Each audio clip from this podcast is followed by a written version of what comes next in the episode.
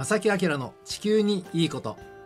皆さんこんにちは正木明です。荻野恵美子です。え今日は1月24日午後1時を回りました。えー1月も下旬に入りました。ね1年のうちで平年ですと一番気温が下がる時期。いや寒いですよ正木さん。今年は特に寒く感じますよね。ねあの実際にえー上空には寒気が次々と流れ込んでといったね、状況になって。えまあある意味あの私の立場から言うと、えー長期予報通りと。あのこれある程度予測できていて予測通りになっていますね。えね正木さんおっしゃってましたもんね。うん。去年からずっとねあの、はい。今年の冬は寒いですよって。本当にそうだなってでちょっと思うのはその予測はしてって身構えてる僕なんかねええ。ちゃんと情報知ってるわけですから。はい。だけども寒いな寒いなって言って、えー、ブーブー言うというね。はい。もう、まあ、人間ってこういうものかなってすごく思いますけれどもね。えさてそのねあの人間がね、はい。えーまあ、この地球上に現れてから僕たちがほとんど経験したことがない大噴火が、あのトンガという南の島でねありました。1月の15日のこうと。んびっくりしました本当うん。に、でそれによる津波が日本にやってきたと。ねね各地で影響を受けてますよね。でですね、あのー津波では実はこれはないんですよ。津波じゃない。はい。あのー津波って地震が引き金となって起きます。え地面が揺れてそれによって海が振動してその波が伝わってえうん。で今回のものっていうのはこのトンガのあの噴火によるその潮位変動というのはええ。空気の波、空気のう波、んまあ、空振っていう言葉がありますけども空気が噴火によって空気を揺らしてしまってうん。その揺れが海に伝わって波を引き起こしたというね。だから津波では実はねないんです厳密にはね。なるほど、うん、僕も初めて皆さんも初めてええ。世の中にいる全世界の人間が初めて経験することが今起きていると。本当にす自然はですね何が起こるか本当にわからない。で今日ねお届けする内容はその自然の流れをちゃんと捉えええ。て役立てましょうと、うん。まあいろいろ対策をするとかですね。え理解していきましょうという一つの取り組みと言えなくもないんですね。今日はその話を少ししたいと思います。えはい。この番組は公益財団法人兵庫環境創造協会の提供でお送りします。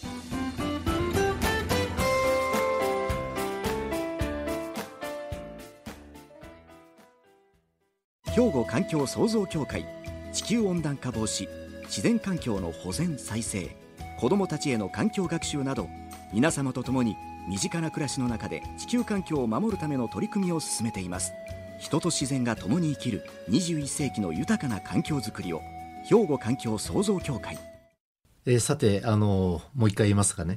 今年は本当に寒いですよ 寒いねですね。本当に今年は強く感じる。これはもしかしたら年もあるのかなとちょっと思いながらなんですいやでもが本当にね、うん。なんかこう寒いですねねね。寒いです確かに、はい、でねあの皆さん、うん。こういう寒い冬を経験してしまうと、ええ。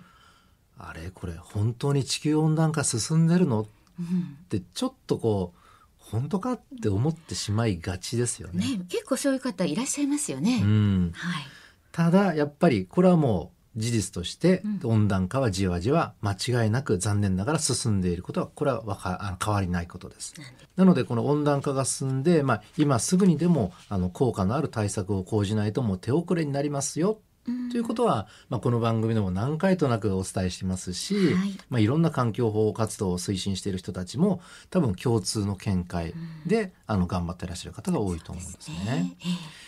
でそういう流れを受けてね今日お話しするのはね時計の話を少しします。時計。はい。あの皆さん世界終末時計って聞いたことありますか？世界終末時計。うん。私は知りませんでした、なるほど、はい。あのよくねあのお天気とか気象とか気候にはあまりっていうか全く関係ないものなんですね。ちょっとこう例えとしてお伝えしますけども、はい。世界終末時計っていうのは核戦争などによる人類の絶滅までの残りの時間を午前0時まであと何分何秒という形で象徴的に示す時計のことを世界終末時計と言います。はい、皆さん週末ってあの週のあの終わりじゃないんですよ。終わる終わる末と書き、末うん。末ねそうもう人類が終わってしまうという、はい。そういう意味ですよね。1990年に米ソの冷戦が終結しました。はいそれから1991年にソ連が崩壊。で、その時の世界終末時計は、終末を示す午前0時の17分前でした。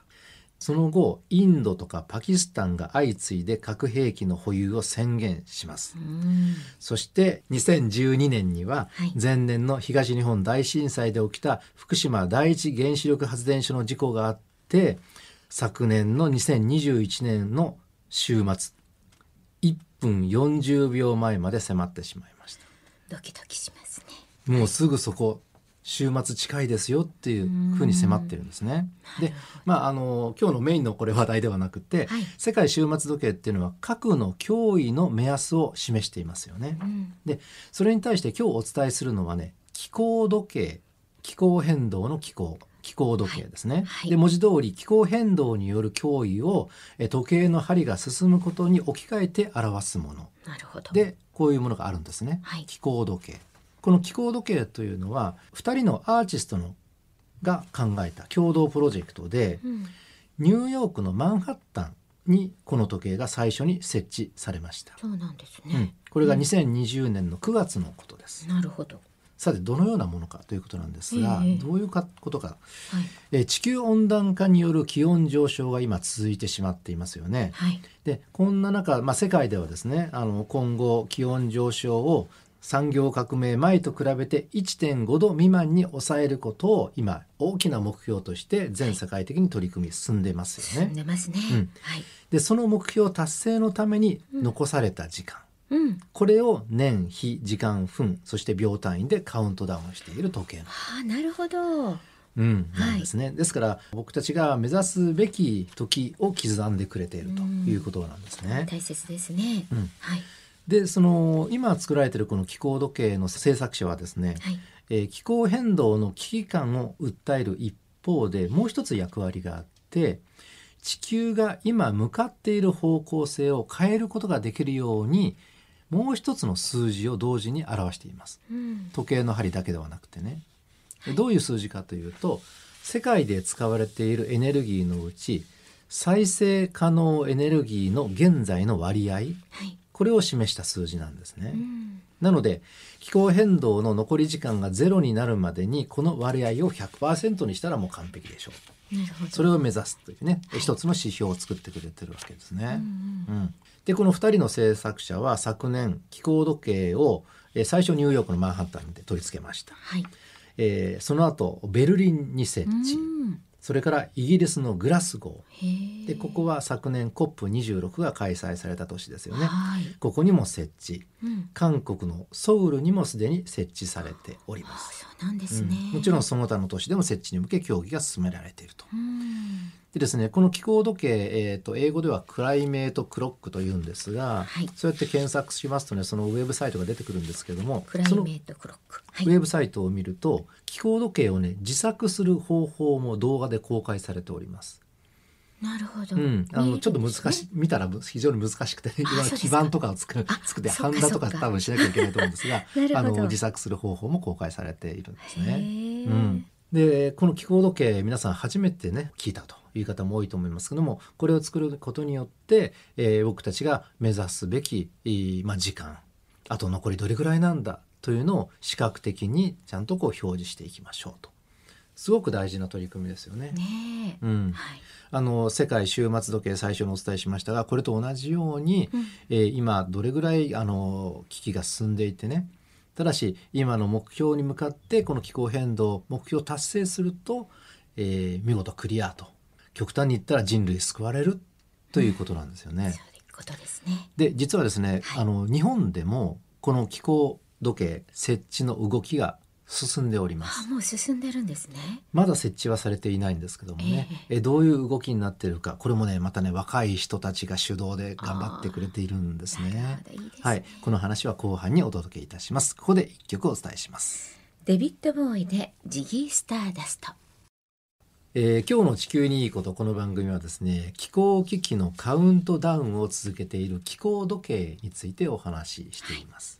でちょっとまあどんなものかってイメージなかなかしづらいと思うんですけども、ね。あの荻野さんのお手元には写真が一枚あると思い。ますが、はい。これニューヨークに作られているもので、ええ。ビルの壁面に大きな文字で窓一つぐらいの大きさでうん。数字一つみたいな、それぐらいの規模の大きさでえどこから見ても遠くから見てもこれ判断できる。これあのニューヨークのマンハッタンに設置されているもの。ですね。ね、すごくあのその街を歩く人なら見れる、まあ、あの皆さんも街中でね、うん。あのビルの上になんか表示されてるようなそういうのをイメージしていただければねいいかとそうですね思うんですがこれがニューヨークのマンハッタンにあるものね、ええでじゃあ日本はどういうものを作ろうかということなんですが実はねちょっと違うんですね。あの実はねこの日本に気候時計を設置しようというこの活動をしている、えーまあ、アクティビスト集団があるんですが、はい。名前がねアナクション。アンアクションっていうのかな。でこれどういう意味かというと明日のアクション。なるほど。ということでアンアナクションっていうねクション、えはあー。いう名前だそうですけども。なるほど。でこのお集団が11月に結成されまして。で、えー彼らは何をしようかというと東京の渋谷に気候時計を設置しようということで、クラウドファンディングに乗り出しました。そうなんですね、うん。でこのメンバーは4名大学生3名と高校生1人、うんいいな。この4名になります。まあ、渋谷は目立ちますからね。そうそこがやっぱりね、若者らしい発想かなと思うんですけども、まあね。ええあのニューヨークのマンハッタンはね気候時計ビルの壁面に据え付けられた大きなものですが、彼らはですねええ小型の気候時計を開発しようとしております。で小型といってもあの例えば普通の腕時計とかそういうものではなくてね、はい。街中に設置するものなんですけどもええ。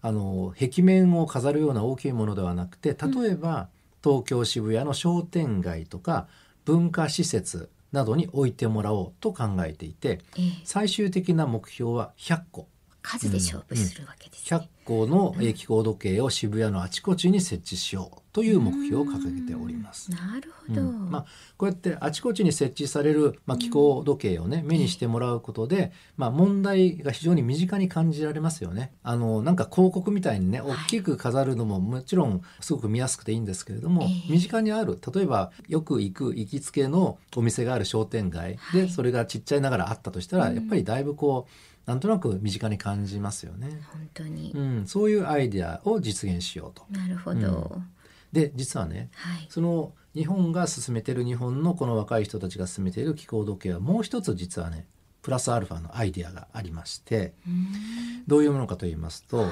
その気候時計これから作ろうとしているねはい。エコ型の。この気候時計には QR コードがついております。QR コード、うん、今若者が考えそうな。いろんなところでスーパーでもね、ええ。あのセルフレジなんか自分で QR コード今読み取ってってね、ええ。めちゃめちゃ便利な便利ですね。ね、すごくね広まってます、はい。この QR コードがこの気候時計にはついていて、ええ。これを読み込むことで携帯とかでね、ええ。政府による気候変動対策の加速を求める宣言という項目にうんある意味その何でしょう「いいね」「いいね」ボタンを押すような感じです。なるほど。QR コードを読み込むと「いいね」1個みたいアクセスできる。なうん共感します、う。ん。そういう仕組みをね合わせて作るとこれもなかなかアイデアだと思アイいます。デ。アですね。でこの共感いいねがうん。1万回になるたびにはい。環境省に通知してその民意を届けるというシステムを計画しています。なるほど。ちょっと一歩先に出てるなと。ちゃんとこう国に対してええ。アクションをする。そこまで一応彼らは考えていると。でね今まで言わなかったんですがじゃあ実際にその気候時計ねうん。残りの時間は現時点どうなってるのかと。いやー知りたいというか知らなきゃいけないですね、地球の平均気温を1.5度に抑えるためのタイムリミット。はい。この時までは実現しなきゃダメですよっていうタイムリミットこれ少し前の1月の18日時点になりますがはい。7年と185日。だからあの残されてる時間はたった7年半ほどという計算になるんだそうです。そういうことですよあのねこの元々のこのねあはい。の計算結果というのはドイツの、えーいろんな研究者が割り出した数字。それをもとにニューヨークでね作られてるんですけども、はい。ちゃんとした科学的な根拠のもとにこの数字はできていてえ7年半ほどですあと。よく気候変動問題でね、はいあの温暖化防止に努めましょう、えうん2100年には何度になりますとか結構先のことをよくお話しするじゃないですかえ。でも実際にこの1.5度達成しようと思ったらあと7年半までにちゃんと結果を出さなければもう終わりなんですよ。っていう数字です。終わりっていうのもなんですが、あのちょっともう後戻りが効かないぐらいの温暖化進んでしまいますよ。ねそれが本当に危機感を感じた若者が伝えようとしてくれてるんですね。そうです。でこの7年半って多分ね、えそんなすぐあと7年ちょっとなのっていうのを多分皆さんも初めて耳にされてるかなと思います。本当そうですよね。はい。えーでもあのあちこちでこういう声は確かに上がっていてそれをまあ,、うんあの形にしたのがこの気候時計なんですね。であのもう一つ数字がありますよって言った再生可能エネルギーの割合なんですが、はい1月18日現在で12.7%。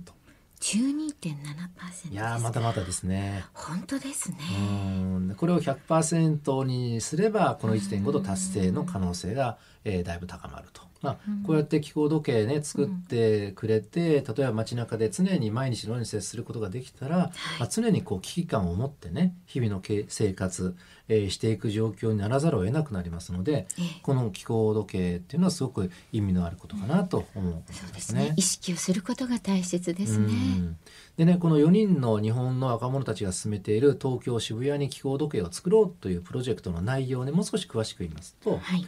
まず第一歩となる最初の5個の開発費それからウェブページやこの活動の道のりを記録するドキュメンタリー動画を作るための費用などなどを、うんうんえー今クラウドファンディングでえー募集募金を呼びかけていまして、ねえークラウドファンディングサイトが Ready4 というサイトがありますあ。まあ、これはあの皆さんご存知の方はご存知と思いますが、うんこの Ready4 で今募っています。で目標金額は1000万円。で実はですね、はいこの期限が3日後今月の27日の午後11時まで。を一応目標としているんですねそう。なんですね。半分ちょっとぐらい今言ってるみたいです。もしあの皆さんも応援したいというお思いの方はこの「レディー4でえ気候時計なんていう項目であの検索かけていただくと多分出てくると思うのでね、あの興味をお持ちの方はちょっと募金してあげてこれは別に彼らのためじゃなくて自分たちのためになるのでいやねもちろんね。地球のためになるそうのでね。そういうことえーなん考えてみ。てはいかがでしょうか、はい今日は気候時計のお話でした。兵庫環境創造協会地球温暖化防止自然環境の保全再生子どもたちへの環境学習など皆様と共に身近な暮らしの中で地球環境を守るための取り組みを進めています人と自然が共に生きる21世紀の豊かな環境づくりを兵庫環境創造協会。えーさてあのここで少しねお知らせがあるんですが、えー今年も僕も新たな動きをねちょっと進めようかなと考えておりまして、まあ、今回この若い気候時計ね若い人たちの動きもあっていろいろ僕もね刺激を受けましてね。刺激を受けますよえーね。まあ、この番組ではその気候変動がすごく問題になってますよ、こんな取り組み必要ですよっていう話を、まあ、毎回のようにお話ししてるんですが、まあ、こういうテレビラジオだけではなくて、なんか直接もうもっとあのね。お話ししたいなと。で特にやっぱり今の気候変動おの一番影響を受けるのは若い人たち子どもたちなのいや本当そうでですよね。なんかこう子どもたちに対して温暖化って実はねこうなってるんだよ。うん。っていうお話を直直接したいなと、あいいことだとう取り組みを始めようと考えております。はい。学校の授業の中にぜひ僕は組み込みたいんですね。うん。え普通の国語算数というその流れ その並びの中でうん。少しお話をねえ、うん。あのまあ、理科の授業の一環でも結構ですし、うん。まあ、ちょっとお邪魔させていただいてね、うん。あのお話できる機会を与えていただいたらいいかなこんなものできるかなとちょっと僕も思うんですが。あの割とこう進んでるね、まあ、ん。私立の学校であるとか、まあはい。公立でも若干今あの学校単位でそういう動きも結構増えてきてると思うんですが、うん。具体的に授業でね、はい、もういやもうぜひあの正木さんにもあしていただきたいですし私たちもそういうのにね、うん。あの取り組んでいけたら嬉しいなと思いますね。ぜひやらせていただいたい、ねいただきたいなとあ本当ですね。あの思いますので具体的なものにはちょっとなっていないですけれども、ええ。またこの番組でお知らせできたらいいと思いますのでね。もし、はい。あの学校の先生とか親御さんで興味をお持ちの方はこちらの方に声をかけていただいたねら、私たちも取り組んでいきはい、たいとできるこ思います。とはしたいと思いますのでね、はい。えーそういう取り組みを始めるというちょっとお知らせはいでございました。ありがとうございます。ありがとうございます。はい。さて改めましてこの番組もたくさんお便りをねいただいております。ありがとうございます。いつもいつもありがとうございます。はい、えー神戸市垂水区からいただきました。あラジオネームがないのでそのままよろしいでしょうか。木下久美さんありがとうございます正木さんに質問です、はい。えー、24日以降も、まあ、今日ですけれども今日以降も寒さ続きますか？教えてください。よろしくお願いします。とこうシンプルなんですが、うん。切実な思いが来ました。寒さ続きますか？僕も知りたいなって。でも今あの例えば天気図とかね長期予報とかいろいろ見ますと、まだねその例えば梅がどんどん咲き始めたり、うん。桜がほころび始めても寒さ寒の戻りみたいなのあるじゃないですか。はい。なのでまだまだ一気に気温がぐんぐんこれから上がることは残念ながらないとは思います。ただあの少し暖かいなと感じる日がはい。少しずつ増えていくことはまず間違いない。その兆しはちょっと見えていますね。じゃあ寒さが続くというよりはちょっと暖かくなるえーですので、えーずーっと暖かさが加わっていくわけではなくて、うんうんうん。暖かい日がちょっとずつ増えていくともちろんその間の寒い日はありますけれども、ええ。少しずつそういう日は増えていくかなというその兆しはちょっと見えてきてますなるね。ほど。うん。はい。なので天気予報をうまく使っていただいてあ今日はその暖かくなるタイミングだっていうのをちゃんと見計らっていただいてちょっと春の装いをしてみるとかね、あー。そういうのはいいかなと思いまあすね、そうですか。まあ少しいい情報かもしれませんね。そうですねはいはい、ありがとうございますありがとうございます。このように皆さんどしどしねお便りをお寄せください。宛先はこちらになります。おはがき、お便りの場合は、郵便番号650-8580、ラジオ関西、正木明の地球にいいこと、ファックスでは078-361-0005、メールでは、まさきアットマーク、jocr.jp、こちらまでお寄せください。お待ちしております。はい、お待ちしております。ということで、正木明の地球にいいことは今日はこの辺でお別れいたします。ご案内は正木明と、荻野恵美子でした。それでは皆さんまた来週。さようならさようなら。この番組は公益財団法人兵庫環境創造協会の提供でお送りしました。